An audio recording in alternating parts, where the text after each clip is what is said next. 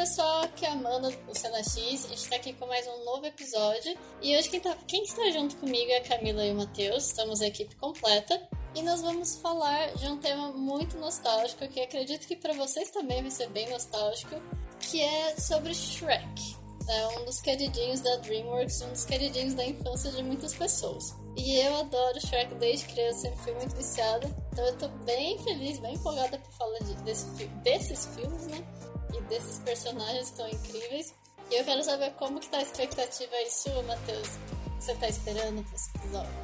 Ah, eu tô bem animado porque é muito nostálgico, né? Tem muitas memórias é, quando se fala de Shrek, né? Porque, enfim, cada filme traz um sentimento diferente, então tô muito feliz que a gente finalmente conseguiu ajeitar tudo, né, para falar sobre esse tema, que já fazia um tempinho, né, que a gente só conversava e tal. E hoje estamos aqui para falar de Shrek, então tô bem animado. E você, Camis, quais as suas expectativas? Já vi que você tem várias anotações aí, né? Ai, eu tenho várias, como sempre, né, gente? Eu tenho que anotar, senão eu esqueço, sabe? E aí depois eu fico, nossa, tal coisa. É, mas eu tô bem animada, tô bem animada de verdade, assim, porque eu amo muito os filmes do Shrek. Eu acho que a mensagem de todos eles são muito importantes. A execução de alguns falha. Só de um, na minha opinião, mas depois a gente conversa sobre isso. É... Que é o quarto. Eu acho que é. Você... Ó, amizades vão acabar aqui nesse programa, entendeu? Enfim. Ah! É, olha lá. Não é só eu que tenho essa opinião. Está bem. Mas tá tudo bem, tá tudo bem, eu tô bem. É, eu acho que vai ser muito legal, muito nostálgico, igual vocês já falaram, muito maravilhoso. Então, tô bem ansiosa também para gravar.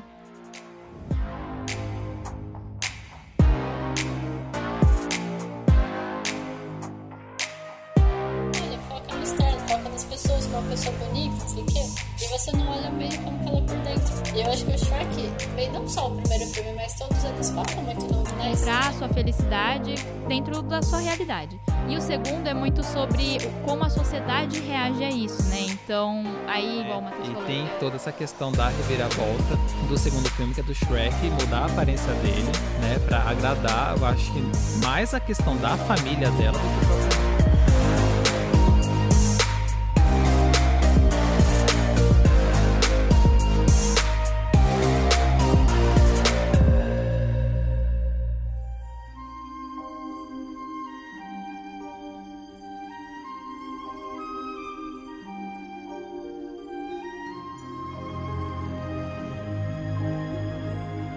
Só queria, antes de começar o episódio, só lembrando, pessoal, para quem ainda não ouviu, a gente tem um episódio da DreamWorks que a gente falou assim um pouco por cima de todas as produções, então a gente deu uma comentada de Shrek. Mas realmente hoje a gente conseguiu sentar para falar a fundo de todos os filmes e tudo que a gente acha de Shrek. Então, lembrando, se vocês não assistiram. Eu acho muito difícil ainda não terem assistido, mas se alguém não assistiu, vai ter muito spoiler, então já fique sabendo.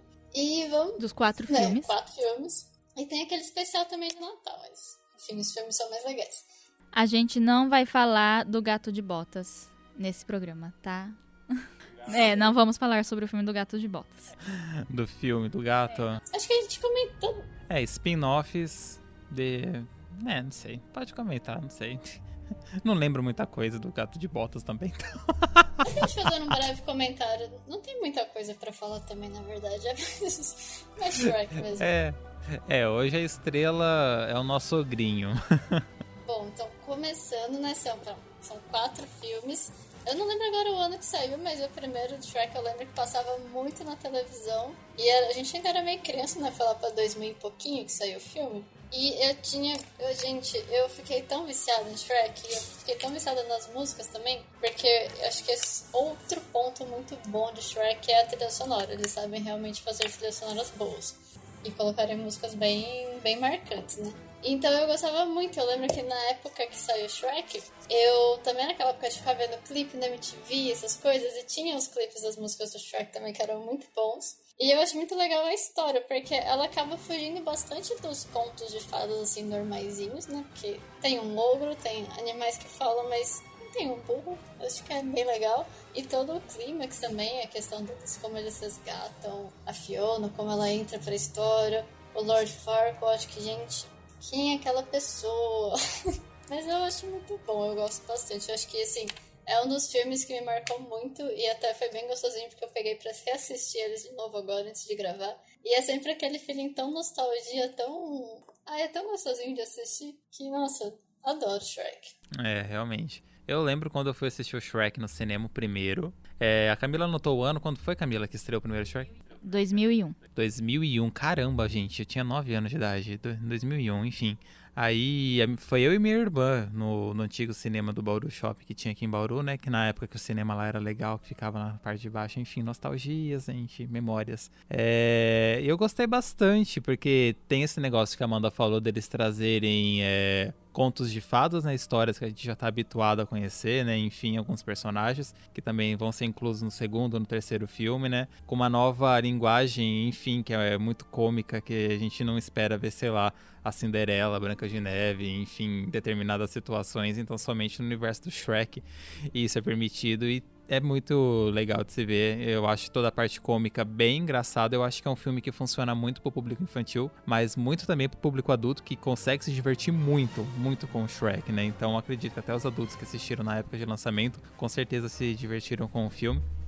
Né? E o primeiro foi um marco muito grande, eu acho que não só por ser o primeiro filme da franquia, mas também porque por conquistas de, de bilheteria foi um grande sucesso, foi o primeiro filme a ganhar o Oscar de animação. Então, não tem como não gostar das partes cômicas, o burro, a introdução da Fiona também, que eu acho bem interessante, que a Amanda comentou, e é emblemático demais. Sim, eu concordo. Eu também amo muito, assim, os dois primeiros principalmente, assim, para mim são perfeitos os dois, sabe? Não tem como. Por, justamente por isso, né? Porque, enfim, toda a treta lá da Disney com a. Disney não. Da DreamWorks com a Pixar e com a Disney, né? Que a DreamWorks foi fundada por pessoas que trabalhavam na Disney, né? Caso vocês que estejam ouvindo não saibam. Então é toda uma treta real que existe entre os dois estúdios, né? E eles queriam mesmo, tipo, cutucar a Disney e falar, tipo, é ridículo.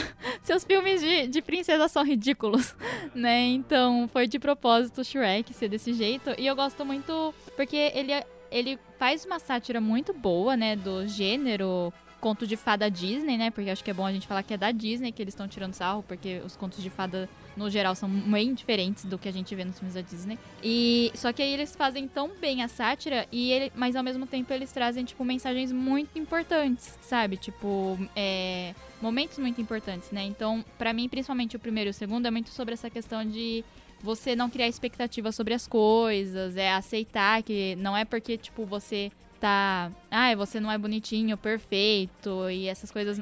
Tem que seguir o padrão, né? É, que você não precisa seguir um padrão da sociedade, né? Tanto que o burro é o melhor personagem justamente por isso, porque ele não segue, ele é ele, entendeu? Tipo, ele vai, entra mesmo, faz o que ele tá confortável, tá nem aí se as pessoas estão se importando se ele tá fazendo as coisas ou não, né? Eu acho ele incrível, incrível. Então, eu gosto muito de tudo, assim, do Shrek. Eu amo também. E eu acho, né, o Matheus comentou, ah, eu acho que funciona para adultos, eu acho também, porque de novo, igual no Pânico isso aconteceu. Eu fui rever, né, para gravar o episódio, meu pai, meu pai quis assistir junto. Ah, os quatro filmes que ele não tinha assistido nunca e ele assim amou, amou, ele E aí eu fui começar a ver acho que o terceiro sem ele, ele ficou bravo, falou: "Eu tenho que ver também, que não sei o quê". Aí, tipo, enfim, então eu acho que sim, funciona, não é só a gente adulto, né, falando que funciona para adultos assim. Meu pai, ele viu o adulto pela primeira vez e gostou muito também. E uma, uma coisa que você comentou dos personagens, né? Que você falou bastante do burro. Eu acho que não só ele, mas todos eles têm uma. Eles têm muito uma identidade. Você consegue ver assim, nitidamente os jeitos que eles têm e o impacto que eles têm também na história. E eu acho que isso é muito legal, porque, assim, até que nem depois entra o dragão. A, o dragão, ela é totalmente fora dos padrões dragões de contos de fada. E ela é incrível, tipo. e eu acho que isso é muito que também quebra. Eu amo a dragão, eu amo. Sim, ela é muito boa. E eu acho que eles quebram também muito estereótipo com isso, né? Porque realmente eles mudam os contos de fada, eles fazem vários crossovers, só que eles colocam cada um dos personagens sendo muito vários deles são muito fortes, muito, muito marcantes e que contribuem de um jeito diferente para a história. Além de que você acaba sempre se identificando com algum deles. E eu acho muito legal um outro ponto também do Shrek, é que eles colocam, bem, exatamente, eles não colocam os personagens como perfeitos, já você tem que buscar perfeição, não sei o que, ou eles não têm defeitos. Não, eles te jogam na cara tanto o lado bom quanto os defeitos deles. Então parece assim, apesar de você saber que não é real, que assim, não tem como ser real, mas você sente como poderia ser aquelas pessoas, todos aqueles personagens poderiam ser pessoas, tipo, num universo paralelo. Então eu acho que isso acaba ajudando também a gente meio que entrar na história, se identificar um pouquinho mais. Então você fica real imerso no universo do Shrek. E eu acho isso muito incrível. E na verdade acho que isso é uma das boas funções mesmo de um filme, né? Ou um filme, livro, jogo, enfim, o que você estiver escolhendo assistir ou ler você conseguir entrar nesse universo, né? Sim, sim. É, eu gosto bastante da, do, do primeiro filme, que tem toda essa questão de que, tipo, o Shrek tem que ir atrás da Fiona para trazer ela pro. Como é que é o nome dele? Gente, eu não consigo. Lord, Lord Farquaad. Lord Farquaad. Porque ele tá fazendo um papel do que de fato era pro príncipe ser, é, de verdade ser feito, né, tal, e enfim, eu acho muito legal porque a partir daí a gente começa é, a ver as camadas do Shrek, né? Que tem até aquela parte que ele fala que enfim, da cebola, que ele usa a metalinguagem, que a cebola é construída por camadas, isso ficou tão gravado na minha cabeça que eu acho, gente, é muito verdade. Pessoas, na verdade, são cebolas. Cada camada assim. Sim. né? Se você deixar elas no sol por muito tempo, nasce um cabelinho amarelo. É, então, tem tudo isso daí. E a parte da dragoa, gente, é muito engraçado, porque a hora que aparece o dragão, a gente fala, meu Deus, e tipo, a hora que dá um close na cara dela, que tem os cílios e o batonzinho, eu falei, ai, gente, não acredito, é uma mulher mulher é muito bom, gente. Eu gosto demais. Sim, é perfeito, né? Porque assim, até o Lord Farquaad, na verdade, né, pensando nesse contexto que é uma crítica grande à Disney, ele é a Disney, né? E é bem essa coisa que ele quer o mundo perfeito dele, não pode ter nada fora do lugar, então tá tendo tá despejando, né, todos os seres mágicos que ele não quer que ele acha que não cabem no mundo perfeito dele embora, né? Que aí é quando a gente conhece o burro, que, gente, é perfeita a introdução do burro, que ele também tá sendo vendido, sabe? Sim, a velhinha vendendo é, ele. Então, mas é muito isso, né? Tipo, todos os personagens do Shrek, né? Mesmo os que a gente talvez não goste tanto, ou é, entradas que a gente vai falar pra frente que não sejam tão boas, todos eles você vê que tem uma construção muito bem feita, que eles tomam muito cuidado realmente para fazer esses personagens. E eu acho que é isso que faz toda a diferença, assim, porque principalmente se você rever você vê que, tipo, desde o começo aquelas coisas estavam lá, sabe? Não é tipo, ai, agora vamos criar aqui para fazer sentido a história. Não, desde o começo tinha a, os indícios de que isso ia acontecer. Mas, assim, do primeiro, né, eu gosto muito da parte da Fiona, né, do relacionamento, porque, assim, a maldição dela é que quem resgatasse ela ia ser, tipo, o amor verdadeiro, né? Então, que é igual o Matheus falou, e quebra, né? Porque o Farquaad manda o Shrek lá, né? Então, assim, não, não era pra estar tá sendo feito isso. E, mas aí você vê que realmente, assim, ele é o amor verdadeiro dela, sabe? Porque a, a forma verdadeira dela é como Ogra, e tá tudo bem, sabe? Isso que eu acho incrível, né? Tipo, porque para mim, pelo menos quando eu vi, não sei para vocês, foi uma quebra muito grande, assim, sabe? Porque a gente tem no final das histórias, tipo, sei lá, Bela e a Fera, qualquer coisa assim, a pessoa fica bonita, né? Entre aspas, assim, eh, depois do beijo. Né? Então, tem a transformação, todas essas coisas. Então, mesmo o Shrek sendo um ogro, eu achava que quando ele beijasse a Fiona, a Fiona ia ficar com a forma dela humana né? Mas não, é, não é isso que acontece. Ela a, assume a forma dela de ogra e, a, e aí ela até ela fala, mas era pra eu estar linda. E aí o Shrek fala, mas você tá linda, sabe? Então, eu acho muito bonito, foi bem, eu acho que é uma das coisas que mais me impacta assim no Shrek, é tanto essa parte quanto a referência também a essa parte no segundo filme que tem depois, né? De você ver que assim, você não precisa ser a pessoa perfeita, né? Um conto de fadas real assim para ser feliz, para encontrar o seu felizes para sempre jeito bonitinho de falar. Mas, mas eu concordo. Eu acho que é muito legal também que eles não focam realmente na beleza, né? Porque é bem isso. Aí você pega, tipo, contos de fada Disney ou. É sempre não, porque todo mundo é muito bonito, que nem o burro mesmo que queria ser um alazão. Tipo, as pessoas extremamente lindas, sei que, sabe, beleza. Só que, não, a beleza não é essencial. Tanto é que você vê, ela, tipo, ela vira um ogro, mas ele poderia talvez se transformado numa pessoa, enfim, poderia. Mas não é a essência deles, não é o que importa, tipo, o físico da pessoa. Então, e acho que dá até pra relacionar com a parte que eles falam de cebolas, né? Porque, tipo, as pessoas têm muitas camadas. Você olha só o Starla, que é a parte aí que muitas vezes, muitos contos de fada, todo mundo fica, tipo, olha, foca no Starla, foca nas pessoas, como uma pessoa bonita, não sei o quê. E você não olha meio como que ela é por dentro. E eu acho que o Shrek, meio não só o primeiro filme, mas todos eles focam muito no, na essência mesmo da pessoa, no que ela é. Eu acho que isso fica bem, bem claro, né? Quando a Fiona, até quando ela, a gente descobre que ela que ela virava um ogro, né? À noite, que você, é, pelo diálogo, você consegue ver o Shrek acha que ela tá falando dele. E eu acho que é um diálogo muito interessante também, porque você vê que nem ela se aceitava daquele jeito. Porque não, ela tinha que ser bonita. Quem quer querer um ogro? Quem quer querer alguém feio, assim? E depois ela mesma tem aquela tomada de consciência de não, não é isso que importa. O jeito como eu aparento ser não importa. Então, é bem bonitinho mesmo. Eu acho que tem muitos ensinamentos aí no Shrek. Além de ser divertido, dá pra. Além de ser umas boas críticas à sociedade, né? Sim, é muito isso, né? Tanto que no segundo filme a fada madrinha fala, né? Tipo, o porquê também a Fiona tinha essa visão de que, ah, eu tenho que ser humana, uma princesa perfeita. A fada madrinha fala no segundo filme, ogros não têm finais felizes, né? Então é muito essa questão de que se sair uma coisa assim do que é o perfeito, do que é a fantasia, é pronto, acabou, sabe? Tipo, não vai mais acontecer. Então é incrível, assim. Adoro a Fiona. Ai, adoro. A Fiona é ícone. Ícone Fiona. Ela correu para que as princesas novas da Disney pudessem andar, porque até hoje nenhuma princesa da Disney também conseguiu bater tudo num monte de cara que queria assaltar ela e resgatar o ogro, entendeu? Só a Fiona que fez isso. Então eu vou defender ela até os últimos minutos. E ela luta, gente, muito bem. Ela luta, inclusive até com referências de Matrix, né? Exato, no... exato. Exatamente. Mas não só ela, todas as princesas no, no mundo do Shrek lutam, porque no terceiro tem a Revolução das Princesas. Gente, eu adoro a cena delas invadindo o castelo. Aí a mãe dela quebra a parede com a cabeça. cabeça. Gente, perfeito. Para mim é, é, o ápice do terceiro filme, essa parte. Tipo, eu gosto do terceiro filme, eu acho que justamente por conta dessa parte.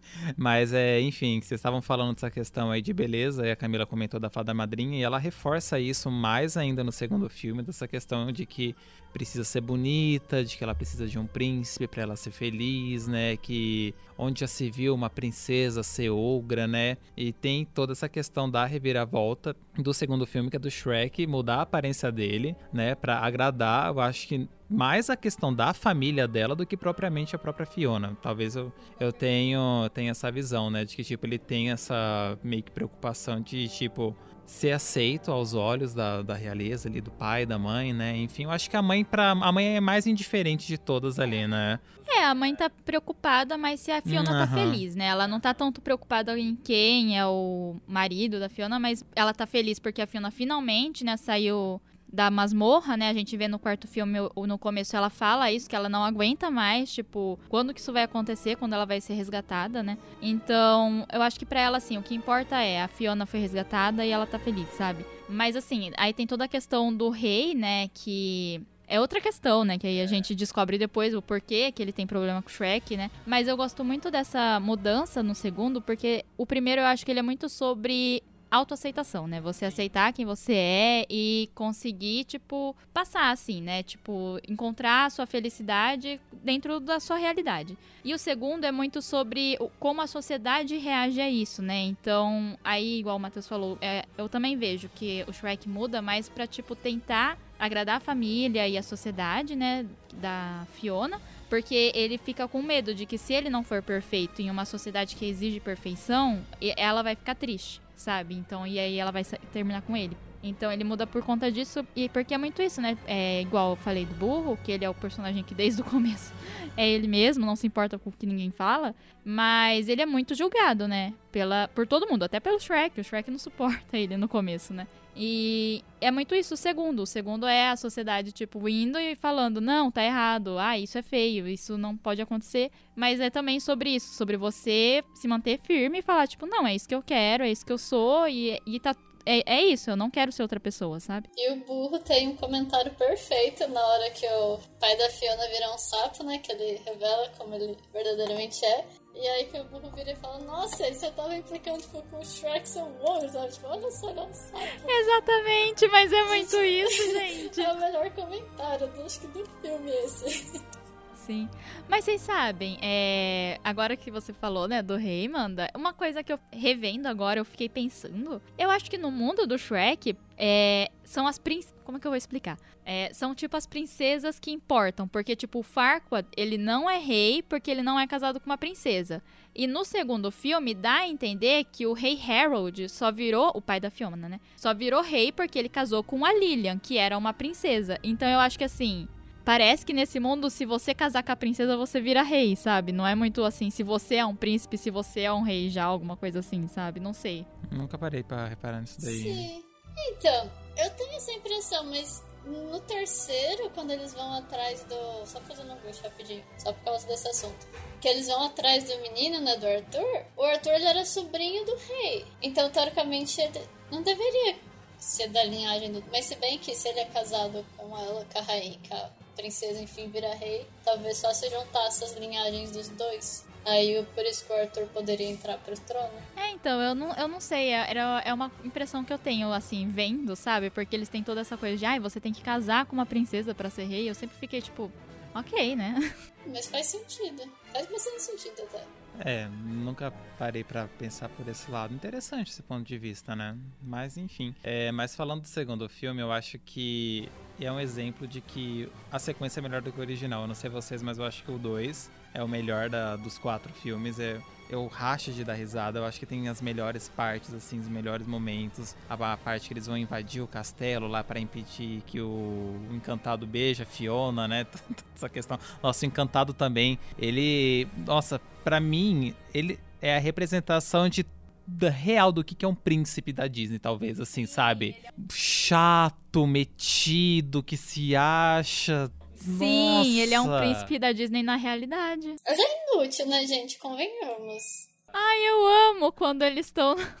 Eu amo quando a fada madrinha vai falar com o Harold, né? Tipo, como assim? Outra pessoa resgatou, era pro príncipe encantado ter resgatado, né?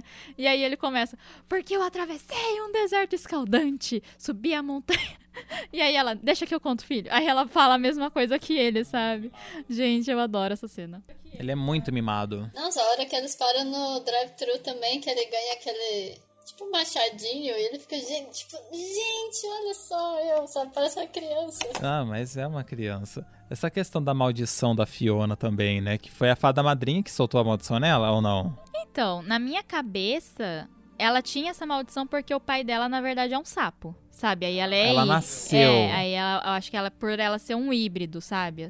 Não sei. Não entendo assim. Nossa, eu também não entendo, porque a maldição da Fiona eu acho que é uma coisa que fica meio que jogada, assim. É, é que assim, na minha cabeça, o rolê da fada madrinha é que ela transformou o Harold de sapo pra para homem para poder ficar com a Lilian, né? Em troca do tipo, ah, você vai vou te transformar aqui para você poder virar humano e virar rei, mas em troca a sua filha vai ter que casar com meu filho, sabe? Só que aí acho que aí a Fiona nasceu com essa maldição e aí enfim, daí deu toda essa treta aí, né? Ah, eu pensei, eu nunca tinha pensado por esse lado. Eu só tinha pensado na maldição como, tipo, maldição mesmo de princesa. Porque se for pegar todas as outras princesas da Disney, sempre tem uma maldição. Tipo, vai, se for comparar com a Bela Adormecida, quando ela faz 16 anos, ela furou o dedo e vai pra torre. Então sempre tem alguma coisa. Aí eu só achava que era, tipo, essa era alguma coisa dela por ser uma princesa, sabe? Nunca tinha pensado que poderia ser a fada madrinha. Não, sim, é, é que tipo, que nem no caso da, da Bela Adormecida, tem todo um rolê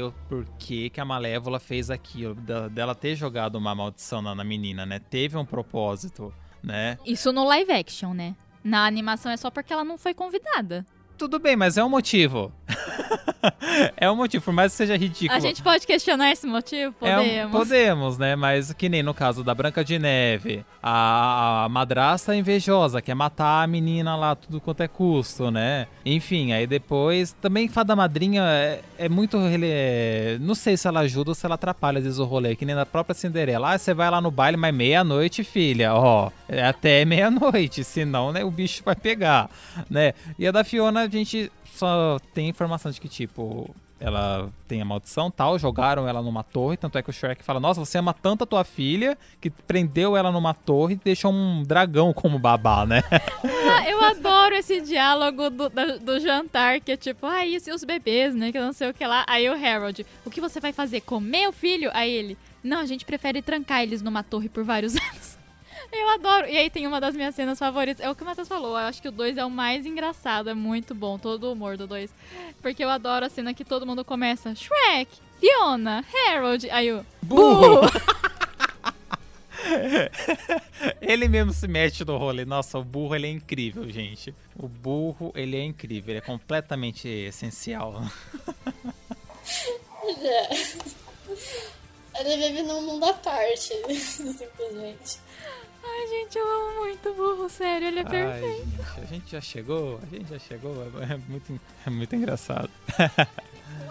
Nossa, essa parte é irritante. Não, mas é muito icônico. Tipo, tudo que o burro faz é muito icônico. Não tem como. Tudo que ele faz é muito icônico. E eu acho ótimo também quando é apresentado o terceiro elemento do trio deles, o gato de botas, mas que o burro fica indignado, né, com ele, né? O burro fica tipo, não, a gente vai pegar esse gato, ele vai ficar andando com a gente. E ele fica o tempo todo, não, porque eu, burro, eu sou o melhor amigo do Shrek. E Gente, ele fica com muitos ciúmes, é muito bonitinho, ao mesmo tempo engraçado.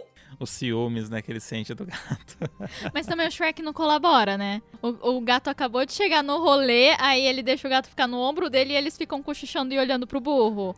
Ah, gente, mancada, sabe? Mancada.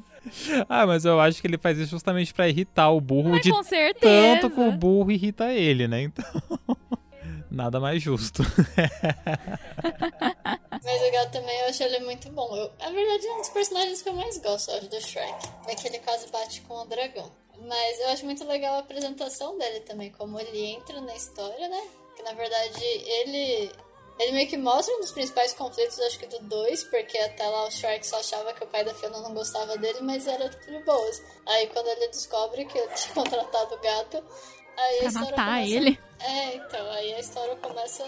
Sim, foi muito para o lado pessoal, aí é outro, outro nível. Aí começa. Não, e é engraçado, porque o gato ele é apresentado como uma figura, né, super perigosa, né?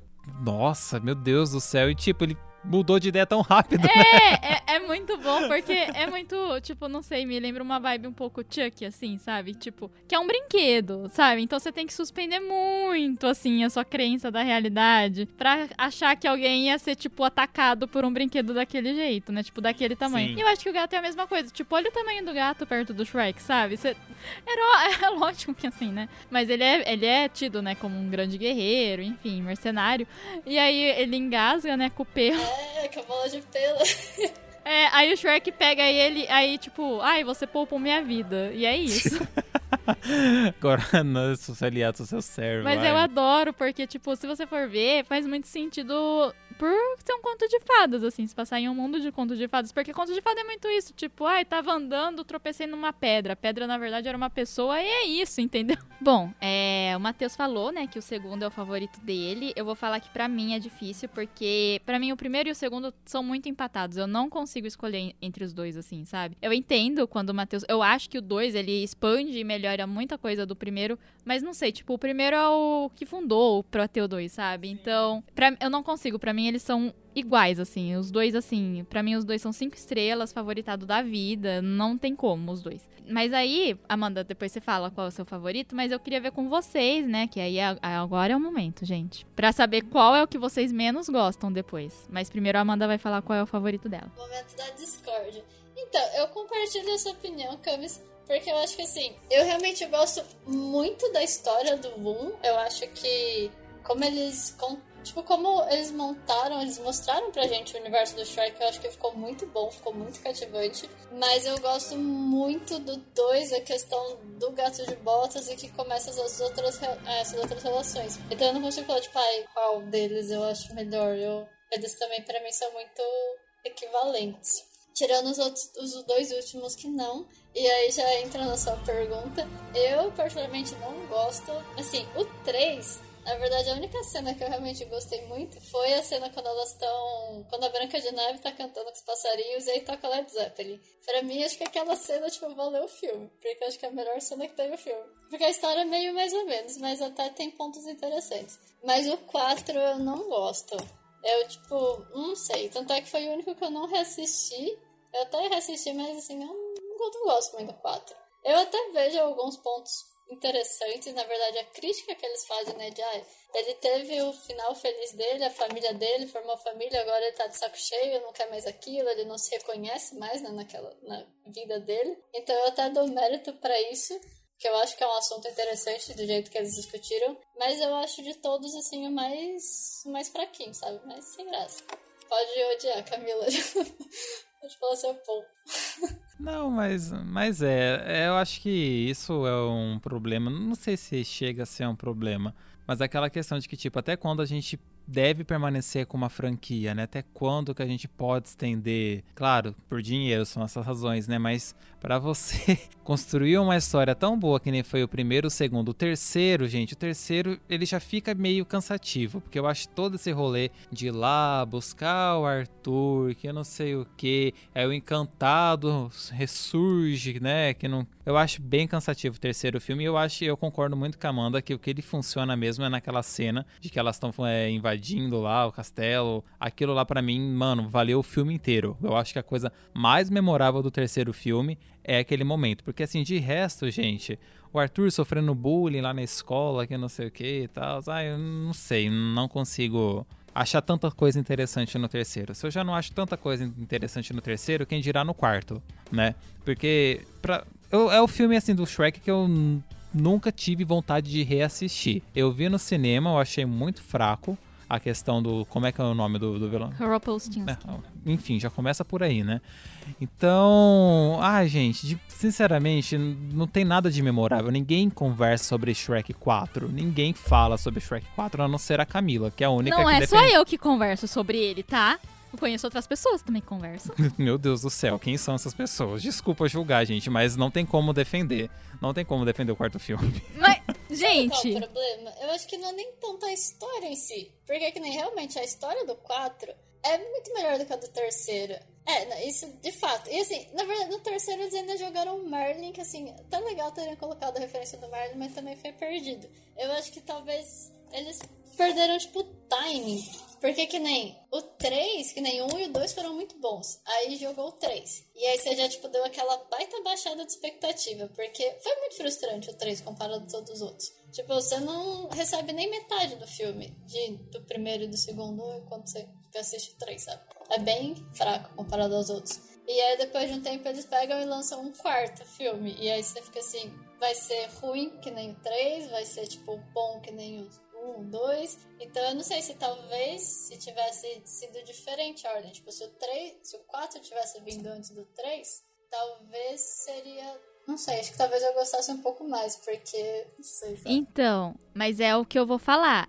O porquê que eu acho que o 4 é melhor. Porque assim, eu acho que o 3, o principal problema dele, para mim, é o que eu menos gosto. Mas ainda assim é um filme que eu guardo muito carinho, assim, no meu coração, porque aí eu vou contar a história para vocês, que foi o primeiro filme que eu vi sozinha no cinema. Mas assim, eu não tô falando sozinha na sala com a minha amiga, tipo, que eu fui. Não, tipo, eu saí da escola, assim, no fundamental, né?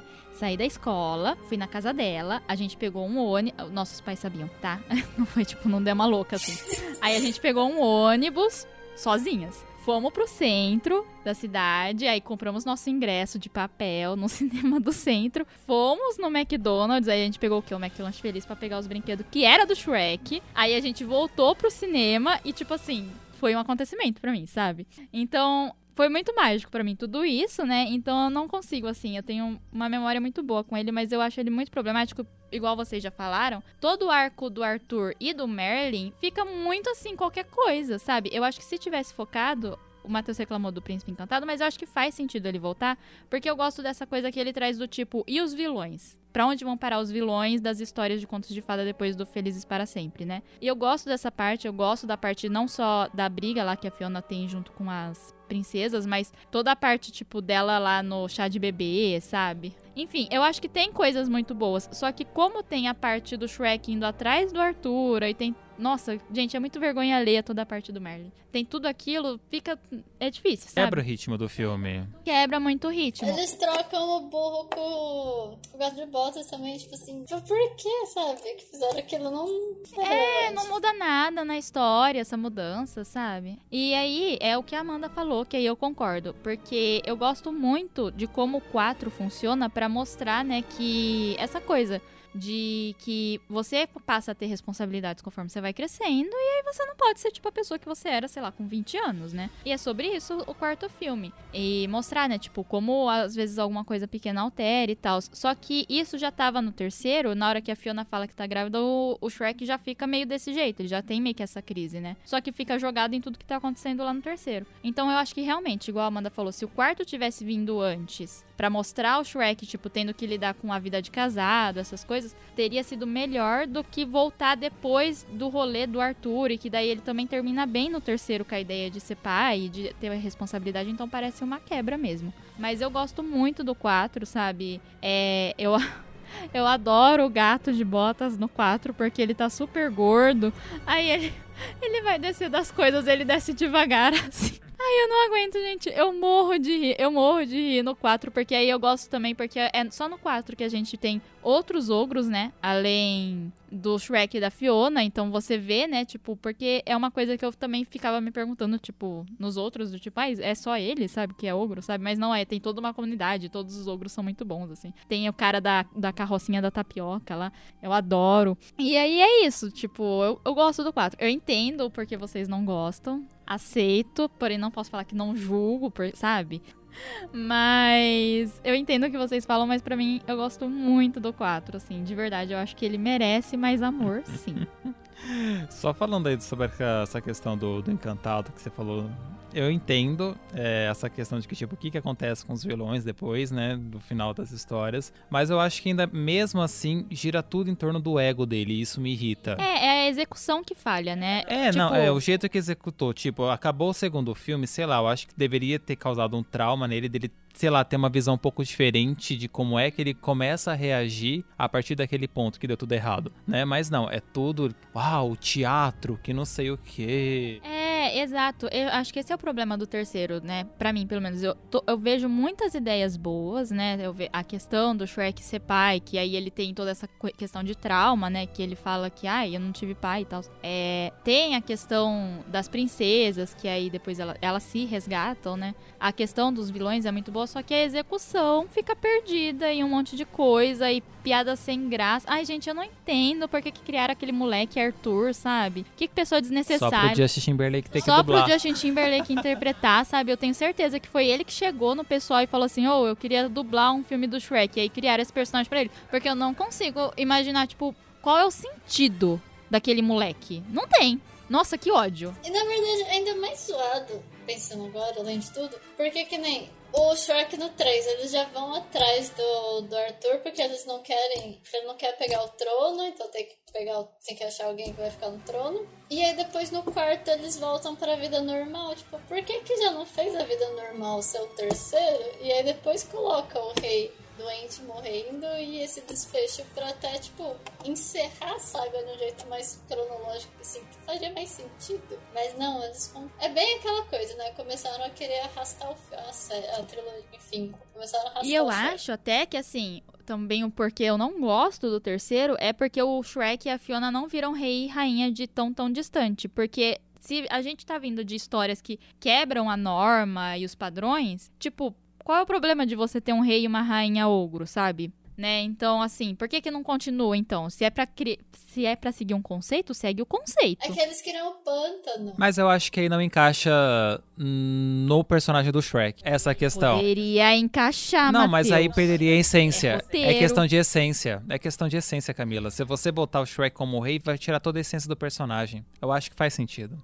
Mas isso eu concordo com o Matheus. Eu acho que até fica um pouco claro no 3, que nem quando eles têm algumas cenas no castelo, tipo, ah, ele vai coroar o cara, ele enfia a espada na cabeça do cara, que não mostra. Aí os caras vão se despedir lá na caravela, ele destrói a caravela, tipo, todo mundo afunda. Tipo, você vê que são poucas cenas, né, bem curtas e que mostram que ele realmente não teria jeito, porque é isso, ele não é o que ele quer, sabe? Ele quer ficar no ponto. E também tem aquela cena. Dele se coçando. É, a, a, cena que colocam ele no traje real lá, coloca a maquiagem, a pintinha nele, que ele fica todo assim quadrado, não. E aí, e aí ele pede pro cara coçar ele, gente. Ah, é muito bom. Mas eu não sei, eu não sei vocês. Aí, muda... desculpa, se vocês quiserem falar mais alguma coisa, ignora o que eu falar, depois eu falo. É, mas uma das coisas que eu senti muito no terceiro, que aí eu acho que melhora no quarto, é porque mudou o dublador do Shrek, né? Infelizmente o Shrek ele era dublado pelo Bussunda, né? O comediante no, aqui nosso do Brasil. E infelizmente ele morreu entre o segundo e o terceiro, então entrou o Mauro Ramos no lugar. O Bussunda dublou o segundo? Dublou o segundo. Ah, eu achei que ele só tinha dublado o primeiro. Não, ele dublou o primeiro e o segundo. Ah, tá.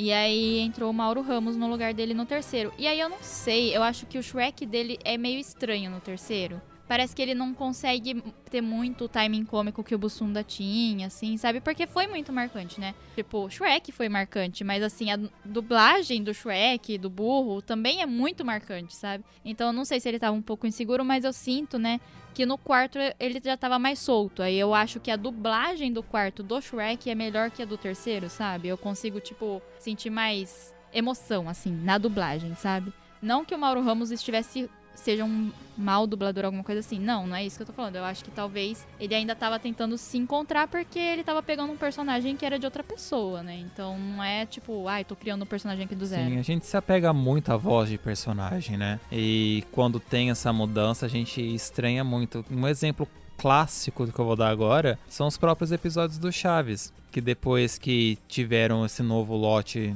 de redoblagem, enfim, eu, particularmente, eu não gosto de assistir, porque as vozes não são dos, dos dubladores que eu cresci a minha vida inteira ouvindo. Né? Então eu acho muito estranho, mas a, a gente tem sim esse apego com voz de dublador. Não, eu super concordo é que a gente realmente cria uma identidade, né? Porque, aliás, você associa a voz do dublador à personagem. Principalmente quando eles fazem um trabalho muito bom e fica tão marcado. Então é muito estranho a hora que muda, porque realmente não parece que você tá ouvindo a mesma pessoa, parece que trocou a pessoa. É, então, e inclusive foi bem. Não sei para vocês, né? Não sei se vocês reviram para gravar. Mas me deu, tipo, sabe aquele uma felicidade triste ao mesmo tempo. É porque o rei, né, o rei Harold era dublado pelo Isaac Bordavi, né, que morreu, Sim, é, faleceu agora. Faleceu recentemente, enfim. E aí e eu amo assim todos os trabalhos dele, eu acho incrível. Ele dublou o Kiron do Hércules, dublou o Wolverine, obviamente, né, aquele mais famoso.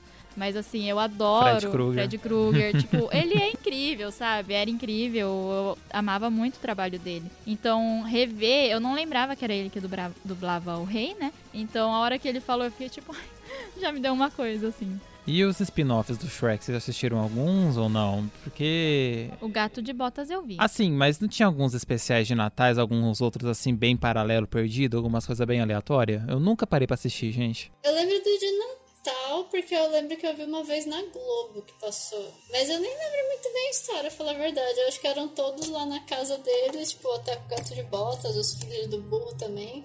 E, tipo, Natal. Eu não tinha achado ruim, mas assim, falar que me marcou, eu nem lembro direito a história. Só... É, eu, eu, vi só o Gato de Botas, assim. Eu não gosto do filme, mas não é nem culpa do filme, assim, sabe? Eu acho que se ele fosse uma história sem nenhuma ligação com Shrek, com um personagem que não é do Shrek, seria um bom filme não um ótimo filme, mas um filme bom, assim, um filme ok que você consegue ver e se divertir. Só que o meu problema é que ele faz parte do universo do Shrek, mas ao mesmo tempo ele parece jogado, assim, você não sabe quando que tá se passando aquilo. O gato de botas que a gente vê no filme não faz sentido com o gato de botas que a gente vê no começo do segundo filme, mas aí também não faz sentido ele se passar depois de tudo, sabe? Então, assim, parece muito jogado. Aí tem todo o rolê lá do ovo, que eu não lembro o nome Nossa, do ovo. Nossa, verdade, o vilão era o ovo, era não era o isso? ovo, sabe? pra mim, a melhor coisa do filme era aquele gatinho que ficava. Uh, é, é, é isso, é a única coisa que eu gostava do filme era esse gato, entendeu? Porque toda coisa, tipo, Ai, que ai, ele era mal visto na cidade, aí foi expulso, mas era o ovo que tinha feito. Ai, nossa, eu sofro. É, eu assisti no cinema. Ai, eu também. Pontos, mas eu estava eu com você, com Amanda? Eu não lembro. Eu acho que pode ter sido. É, é bem capaz, mas eu também não. Mas eu lembro que eu tava com muita expectativa, né? Porque eu fiquei, nossa, agora sim vão deixar, tipo, o Gado de Botas contar a história dele, ele vai, tipo, ter um momento de glória. E eu fiquei bem decepcionada, porque não é o que acontece. É, é bem isso que a Camila falou. A história, assim, não é de todo ruim, mas não sei também se eu tinha muitas expectativas de que realmente seria bom ou seria nível Shrek, e não é nesse nível. São coisas muito jogadas mesmo, é como se fosse uma história paralela, meio tentando justificar o porquê ele ser assim, só que nem justifica muito bem. E aí conta todo esse rolê da história do ovo e da vingança do ovo, e aí, tipo, depois termina tudo bem. E aí você fica, tá, mas e daí, sabe? Qual é? Tipo, essa, essa história deles não tem história deles, sabe? Não tem graça. Aí eu achei bem decepcionante. Tipo, é legal porque tem algumas cenas boas até, mas é legal ficar vendo o gato também, porque você vê ele de diferentes formas, mas não sei, parece que perdeu um pouco a essência do gato. Porque pelo menos no. Sempre que ele aparece no Shrek, ele tem uma identidade tão forte que nem até ele começa a ir dar rolê com o Shrek. Ai, porque você se poupou minha vida, então eu tenho, tipo, sei lá, um código de honra, de mosqueteiro, de herói, enfim. E aí ele tem todo jeito, tipo, ai, super bonitinho, de enganar as pessoas sendo um gato fofinho. E é tipo um gato meio zorro, né? Porque ele até tem a marquinha dele, tem volta, tipo, as coisas tudo. E aí no filme dele, que eles poderiam ter explorado muitas coisas até mais simbólicas, não, eles pegaram uma história meio X e, tipo, foi isso, sabe? Achei meio decepcionante. Podiam ter feito coisas muito boas, mas não souberam. Não souberam dirigir direito. Então, é, eu não reassisti nenhum filme para gravar aqui hoje, eu só tô com a minha memória afetiva mesmo, é, enfim, então não tô conseguindo contribuir tanto pro episódio. Mas eu lembro que quando saiu o filme do Gato de Botas, eu fui na locadora na época, tal, aluguei, porque eu também tava com essa expectativa, né? Tipo, meu Deus, como é que vai ser a, o passado, né? A origem desse personagem que é tão icônico no Shrek lá e tal. Não sei, gente. Pra mim, assistir o filme eu achei ele ok, mas eu também sinto essa impressão que vocês tiveram de que, tipo, ele tá muito distoante do universo do Shrek, né? Então tá. Mas, ai, não sei. Não sei. Mas é curioso, porque eles pegaram a origem do. Escolheram o gato, poderiam ter escolhido o burro, né? Então. Mas ainda bem que não escolheram o burro. Pra não estragar, então, né? É, eu acho que sim. Não, é, é assim, tipo, porque é uma coisa, o gato, ele é a, é o favorito da Amanda, mas eu acho que ele é o favorito de muita gente, sabe? Depois, assim, eu acho que é mais do que o Shrek de todos os outros. Tipo, ele é muito icônico, o gato, né? Então, a, é uma escolha lógica fazer um filme spin-off do gato. Só que, assim, não faz sentido nenhum, porque é, é isso, no, no Shrek, mesmo nos outros, quando ele já tá bonzinho, você vê que ele é uma pessoa que, ai, é todo canastrão, e aí, tipo, ele sabe lutar, essas coisas, e você não tem isso no filme dele. Tem, tipo, uma cena ou outra, mas parece muito aquela coisa do tipo, ai, a pessoa tem fama de ser tal coisa e é por isso que ela é, sabe? Não é porque a gente vê ela fazendo alguma coisa. Aham, uhum, entendi. Mas eu acho que não daria para fazer um no burro assim. Daria sempre dar, né? Mas. Podia fazer um dele com uma dragoa. Sim, aí isso eu acho que seria legal. E os dragõezinhos. Só que que nem a história dele, tipo, ele já. No comecinho ele já conta, tipo, ele era daquela pessoa que vendeu ele. Então, mas, assim, eu. Uma visão muito fechada. Eu acho que eles conseguiram explorar por que que ele fala só que partindo de um ponto que é um conto de fadas, já é tipo, não precisa ter muita explicação do porquê que ele fala, entendeu? Então, tipo, como que eles iam fazer uma história assim super interessante para justificar? Nisso o Gato de Botas tem muito mais tinha muito mais possibilidade de criarem uma história, entendeu? Porque por mais que ele era um gato, ele era mosqueteiro, ele já lutava, ele não sei o que. Então eles eu, eu vejo que tem muito, tinha muito mais coisa a ser realmente explorada, bem feita. Só eles que não, não souberam, sei, aproveitar muito bem isso. Mais do que se pegasse para fazer do burro. Acho que parecia que a do burro ia ficar uma história muito assim, mais direta, mais simples. Eles vão ter que inventar muita coisa. Tipo, ai, sei lá, mudou de uma casa para outra, ou ele fugiu, sabe? Aquelas histórias que acabam ficando meio só passar o tempo, sabe? Mas é uma impressão minha, não sei também. Às vezes poderia ficar bom. Mas assim, outra coisa falando do, da franquia, né? Tem coadjuvantes muito, muitos, muito icônicos também, né? No decorrer do, de todos os filmes. A prima É, então, gente, amo ela. Os, os, ratinhos, o Pinóquio, o lobo, o biscoito.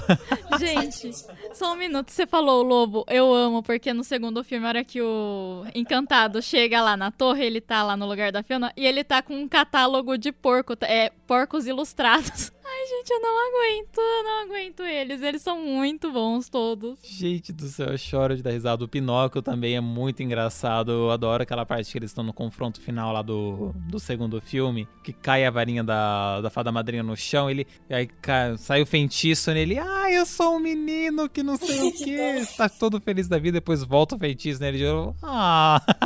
30 segundos como menino real, né? São 30 segundos. Nossa, ele Fica muito feliz. Então, e aí é com o Pinóquio também, uma das minhas cenas favoritas do terceiro, que é quando o encantado arromba lá o chá de bebê da Fiona. E aí ele te, vai perguntar pro Pinóquio, porque o Pinóquio não pode mentir, onde tá o Shrek, né?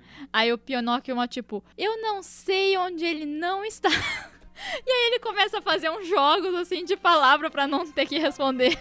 É muito bom, gente. Eu adoro. Ai, ai, é muito engraçado mesmo. Mas a, ai, a prima feia. Gente, é. E também eu acho que ela tem uma certa relevância na história, né? Muito importante, né? Porque ela é uma personagem trans, né? Então eu acho muito legal a inserção dela na história. E ela tá lá no, no chá de bebê da Fiona. Eu falei, ai, que legal, voltaram ela ali, que legal, que Sim. demais. É porque ela, no segundo ela é real coadjuvante coadjuvante, né? Sim, ela, ela tipo, só é a dona do bar lá. É, ela só é a dona do bar e é isso. Mas aí no, no terceiro você vê que ela tá lá com as princesas, sabe? E a É- parte dela é melhor, que ela coloca a perna pra Ai, seduzir os é, caras, né? Eu amo. é muito boa, gente. Eu adoro ela, sério. Ela é muito boa. Muito boa. Eu gosto muito do biscoito também. Eu acho Ai, muito legal biscoito a cena- também. Acho que é no. Não, no 2. Quando eles vão invadir o castelo que tem um biscoito gigante. E é a maior cena dramática com ele sendo quebrado, jogam leite, jogam as coisas. Nossa, eu fico triste até hoje quando ele cai na água. Eu fico, não, eu fico igual o biscoito mesmo. Eu fico tipo, Mas, gente, é muito também do nada o Shrek. Biscoito, é. Você sabe onde mora o padeiro? Alguma. Tipo, da onde que ele tirou a, a ideia ali Ai, daquela situação? É porque ele vê, ele vê o biscoito na janela e atrás tá o castelo. Não, sim, mas vê. meu Deus do céu, é muito. Não, é, é. Você tem que seguir. Mas é muito bom porque eles descobrem que eles estão presos, né? O Shrek, o burro e o gato estão presos, né? Na verdade, eles nem conheciam o gato ainda. É, mas porque eles estão vendo lá o baile real no espelho mágico, gente. Eles estão vendo lá o baile real no espelho mágico, sim. E aí passa uma propaganda essa noite em Cavaleiros. Que é um programa meio SWAT, assim, do- dos cavaleiros perseguindo os criminosos. Gente, eu morro. É muito engraçado essa cena aí do baile do. Quem que é? Do pequeno polegar, eu é, acho. e a Tombelina. que varrem é. Ai, gente do céu, é, é um humor muito. É muito bom. As piadas do segundo, gente, elas são perfeitas, são perfeitas. Muito ácida, meu Deus, são ótimos, são ótimos mesmo. Ah, mas a trilha sonora que a gente comentou pouco, mas acho que dá pra gente comentar mais. Eu acho que na, no segundo filme, o Holding Out for a Hero da Bonnie Tyler, a hora que toca, meu Deus, a fada Não, madrinha é cantando a música. É perfeito, porque Deus. toda a cena, assim. E aí, né, eu queria muito falar com vocês, né, sobre a música, porque, enfim, né, eu gosto muito de estudar as trilhas dos filmes, né, e aí eu fui estudar a do Shrek, né. E aí, é o porquê que a trilha do Shrek é tão boa, né? Tanto as, as músicas instrumentais, a trilha original, quanto as músicas Inseridas, né? Sim. inseridas, é, músicas pop, que algumas versões regravadas, né? Porque o que acontece? Na maioria dos filmes que tem música pop tocando, é muito porque eles querem que você já, você já sinta uma emoção por conta da música, né? Tipo, ah, é pra você ficar triste. Toca aí, sei lá, uma, uma música triste. que eu não consigo pensar em alguma agora. Sabe? Tipo, ai, ele é uma pessoa muito cruel. Aí toca, sei lá, bad guy, sabe? Umas coisas assim, né? Tipo, às vezes só o título da música já mostra, né? Ai, você tem que sentir isso, né? Mas eu acho que é interessante porque se você. Quando você volta a assistir, né? Quando você revê Shrek. Principalmente o primeiro e o segundo. No terceiro isso se perde completamente. Eles tentam voltar no quarto, mas eu acho que não funciona também.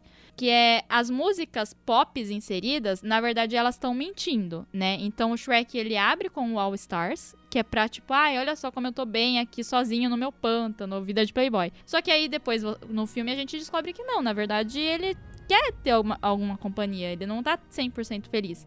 Então ele tá meio é meio que contra essa música, né? A mesma coisa, tipo, quando toca Bad Reputation, quando ele tá lutando, né? É, você pensa, ah, é porque ele não se importa com a opinião dos outros, mas na verdade ele se importa, sabe? Tipo, ele quer que as pessoas temam ele, ele se importa com a reputação dele de ogro. Então todas as músicas vão meio que se contradizendo quando você vai analisando o contexto delas. Mas a trilha original é a hora que eles são sinceros com os sentimentos. Então é a hora que vai resgatar o dragão, é a hora do casamento quando ele se declara pra Fiona, entendeu? Então eu acho que é isso que torna tão memorável. E aí eu não sabia, Matheus, eu fui, pesquisando pra esse episódio que eu descobri que a Holding Out for a Hero, ela é- foi regravada, né, pro filme e ela usa a partes da composição do resgate do no- na masmorra do dragão do primeiro. Por isso que ela parece tão épica, sabe? Porque eles juntaram as duas.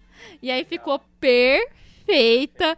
Porque assim, gente, não tem como você ver aquela sequência inteira e não se emocionar. Não tem como. Tem como aí a fada madrinha ela é tão detestável, né? Que ela fala, me dá um dó maior pra começar a cantar. Mano, pelo amor de Deus. Eu amo a da madrinha. Eu também amo ela. Ela é. Nossa, ela é detestável, mas ela é um vilão que fala. Ela é muito chata, mas é um vilão que eu amo, gente.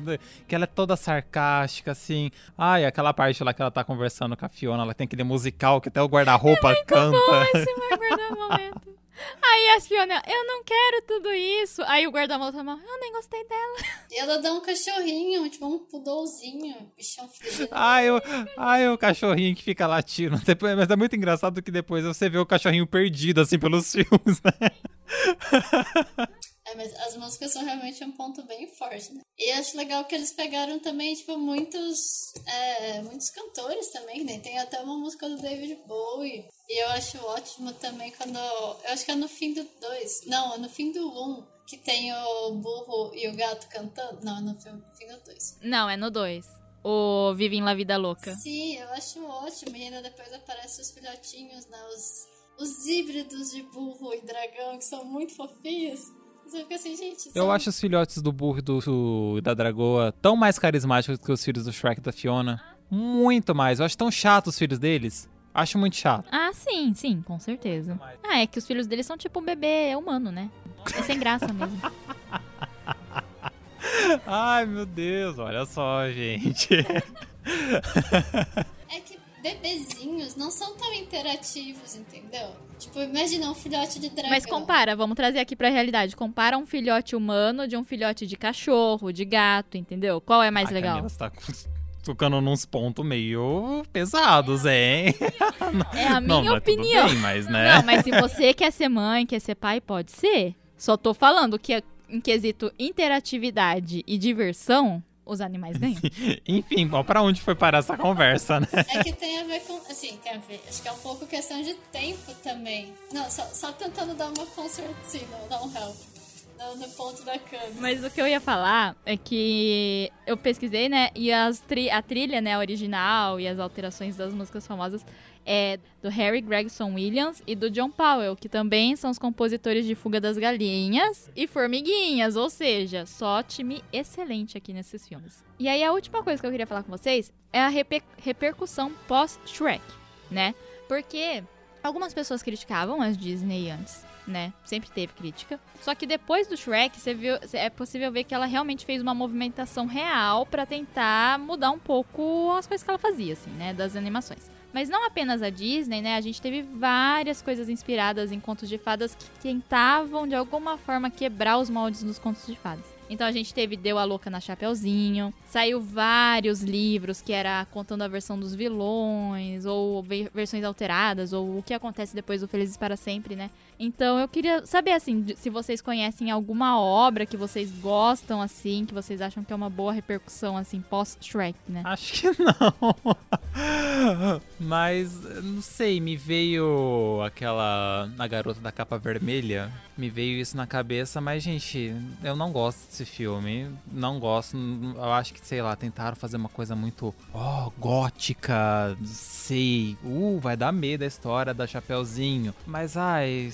Tem todo o rolê da teve. Teve um do João e Maria é, também, teve né? um do, do João Maria, mas eu acho que esse do João e Maria, eu acho que eu tive a felicidade de não assistir. Então, enfim. Mas tem muito disso. Também tem essa questão até do Once Upon a Time, o seriado, né? De tipo, mostrar o outro lado, né? Enfim, de, de alguns personagens, do ponto de vista deles. Eu nunca parei para assistir. Quando cogitei a ideia de assistir Once Upon a Time, eu fui ver quantos episódios tinham a duração. Aí eu falei, não, muito obrigado, jamais vou ver na minha vida.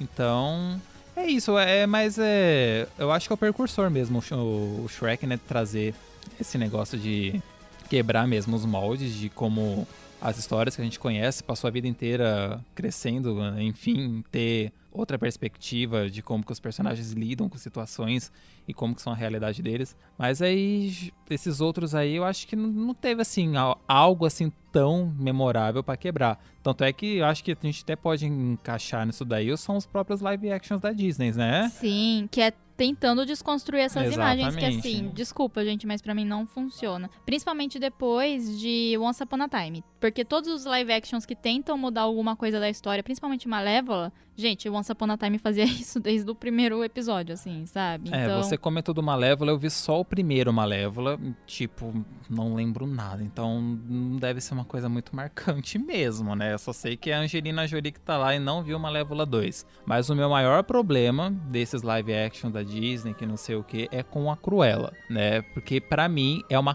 covardia o que fizeram com a personagem da Cruella. Você tira a essência principal da personagem e, tipo, transforma ela numa coisa nada a ver. Como é que você cria uma personagem que, tipo, vai contra os princípios da Cruella que a gente conhece, né? Que futuramente ela vai ter iniciativa de querer matar filhotes de, de dálmatas. Não faz sentido. Você tira a essência do personagem, você, mano, você matou, matou a Cruella. Ai, mas não pode mostrar isso. Por que, que não pode mostrar isso? Né? A Disney já mostrou tanta coisa pior nos anos 90, né? En- Enfim, né? Mas assim, agora muda, nova linhagem, nova roupagem, né? Então por que que vai fazer isso com o personagem? Eu acho que vai se for pra fazer isso, é melhor nem fazer, né? Porque, enfim, a motivação da Cruella é ridícula no filme. Tá certo, o filme é bem produzido, legal, que não sei o quê. Mas é muito fraco, é tudo muito fraco ali. E eu acho que não tem graça, gente. É a mesma coisa de pegar um Harry Potter e tirar toda a essência mágica dele. Não faz sentido, não orna. Sim, é. Antes de você falar, Amanda, só queria complementar isso que o Matheus falou. Que eu acho que é muito o que o Shrek consegue fazer muito bem. Que é ele reconhece as convenções, ele entende as críticas que existem e ele trabalha em cima disso de uma forma boa. Os live actions da Disney, principalmente, eu sinto que é como se eles ouvissem as críticas e ele criassem a resposta mais fácil pra tudo. Então, assim, é Bela e a Fera. Ai, falam que ela a animação, ai, tá glorificando o síndrome do Estocolmo. Aí você vai lá e faz um filme em que a personagem vira e fala, ai, o que, que ele quer? Ele quer que eu me apaixone depois de eu ser prisioneira dele? É isso? Tipo, sabe, não é a mesma coisa, né? Não é igual o Shrek faz de reconhecer, mas conseguir trabalhar bem esses, esses clichês e críticas que existia, né? Eu acho que é um pouco diferente a abordagem, assim. Até Cruella eu não vi, mas então não tenho que falar. A Malévola eu gostei bastante, apesar né, live action. Eu achei que a forma como eles contaram a história e os motivos dela ter, tipo, ficado puta, sabe, sabe, ter querido se vingar, ter amaldiçoado a criança. E depois ela tem sim, um super plot dela, na verdade. Eu achei que ficou muito bom, mas eu não vi o dois. Não sei se continua bom ou se estragaram. Mas um eu acho que vale a pena assistir, sim. Eles deram uma mudada na história, mas assim, ficou bom. Conseguiram fazer bom. Mas os outros é, live actions eu acho meio triste também, porque parece que eles querem realmente. Você tá refazendo. Não refazendo a história, mas parece que, tipo, tá querendo lucrar com a mesma história, só que de um jeito mais moderno, entendeu? Então, ai, virou moda. É um então jeito mais aceitável hoje em dia de ser dito, né? Eu acho que essa preocupação é mais que, tipo, como que eu vou fazer isso com uma personagem que é completamente oposto, sabe? Eu acho que essa questão que pega muito. Então tem que ter muito cuidado, porque você acaba tirando. Que nem é, a Amanda comentou do Malévola. Fizeram uma grande coisa com ela, que ela teve uma motivação pra jogar a maldição na Aurora, enfim. Mas por que uma pessoa não pode ser mal porque ela é má? não é? Tipo, parece que. Parece que, não sei, todo mundo é, é bom que não sei o que, mas acontece alguma coisa traumática na vida que torna a pessoa ser malvada, tomar as atitudes que, enfim, não são ideais. Mas já tem gente que nasce. A fada madrinha é a fada madrinha, entendeu? Tipo, a fada madrinha, é o que eu tô falando. Eu, por que, que eu gosto dela, né? Porque eu acho ela maravilhosa. Porque não é só na questão da Fiona com o Shrek. Ela é assim na vida, entende? Com qualquer um. Eu adoro a cena deles na fábrica de poção. E aí o cara, tipo. É, a fábrica é incrível. E aí, tipo, o- eles fingem que são dos sindicatos da- dos trabalhadores da magia branca e negra, né? Aí, aí eles, ai, a gente quer ver as condições de trabalho, que não sei o que lá, como que é? Aí o cara, tipo, vira assim o microfone ele, a gente não tem plano dentário. Então você vê que ela é assim com todo mundo. Tipo, ela é querida porque, sei lá, ela faz mágica, faz poções pras pessoas, mas assim, quem conhece ela realmente não gosta dela, entendeu? Aham, sim.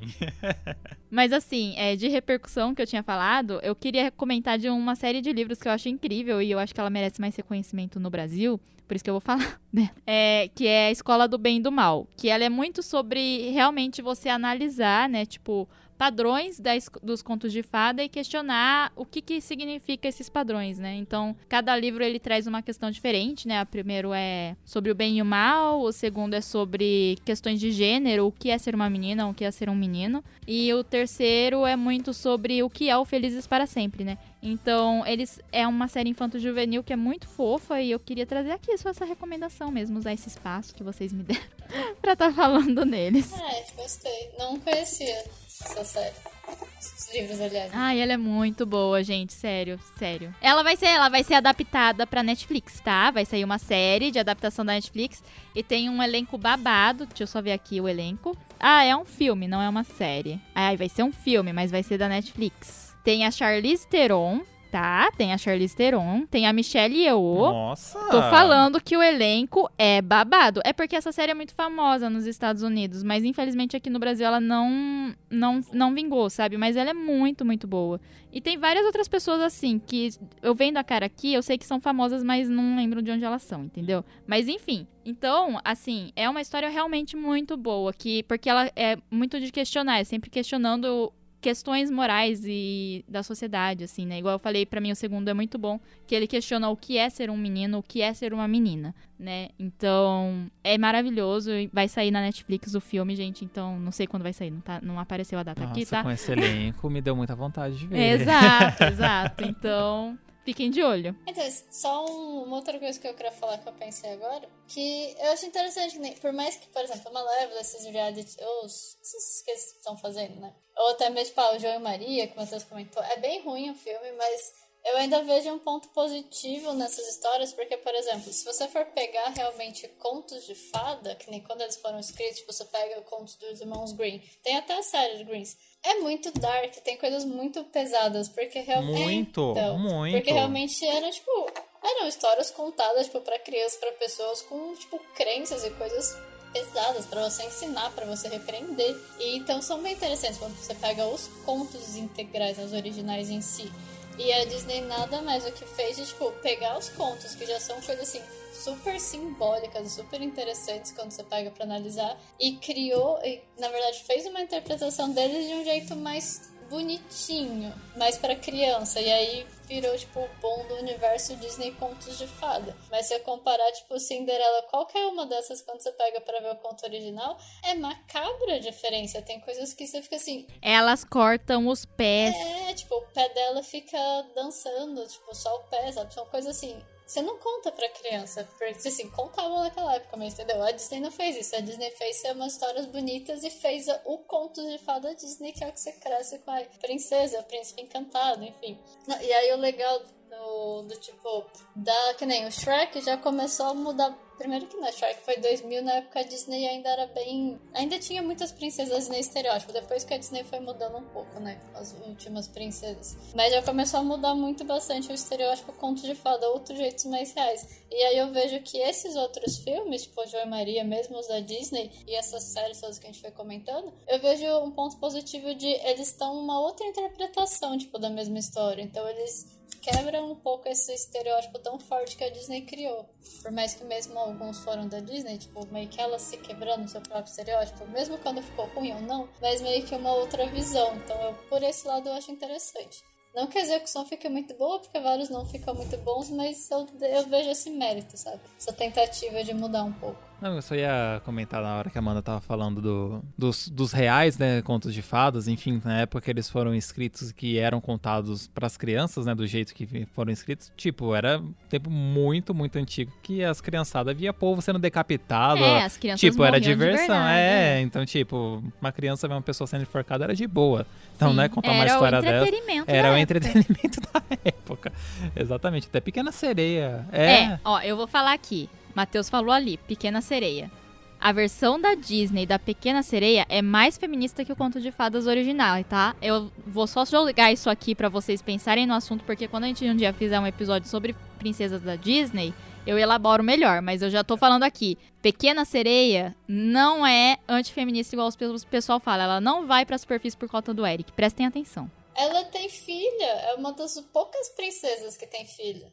Uh, olha só. É. Vai ser uma aqui, boa aqui, pauta. ó, eu vou. Aqui, aqui, ó. Aqui, ó. Vou trazer folhas e folhas de anotação sobre as, as princesas. Porque eu vou defender elas. Esse é um episódio que eu quero ver, né? Eu não participar. Porque... pra não ser atacado? Não porque pra não ser atacado, porque não é meu local de fala, então. Acho melhor aí você juntar com mais alguém. Mas é uma boa ideia, viu? Gostei dessa pauta. Acho bem interessante, sim.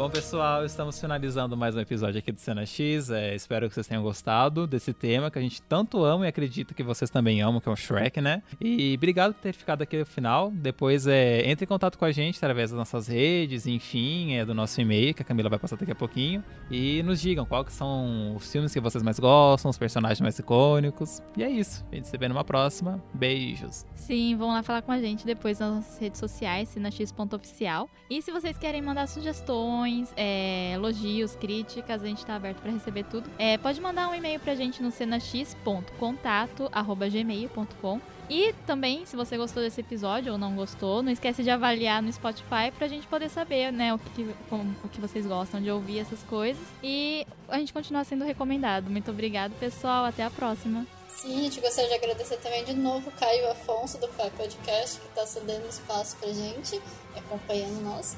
E também vocês que estão ouvindo a gente, que nem a Camila e o Matheus já falaram, não esqueçam, vão falar com a gente nas redes sociais. A gente gosta muito de saber a opinião de vocês, de ter essa interação. E até um próximo episódio. Tchau, tchau!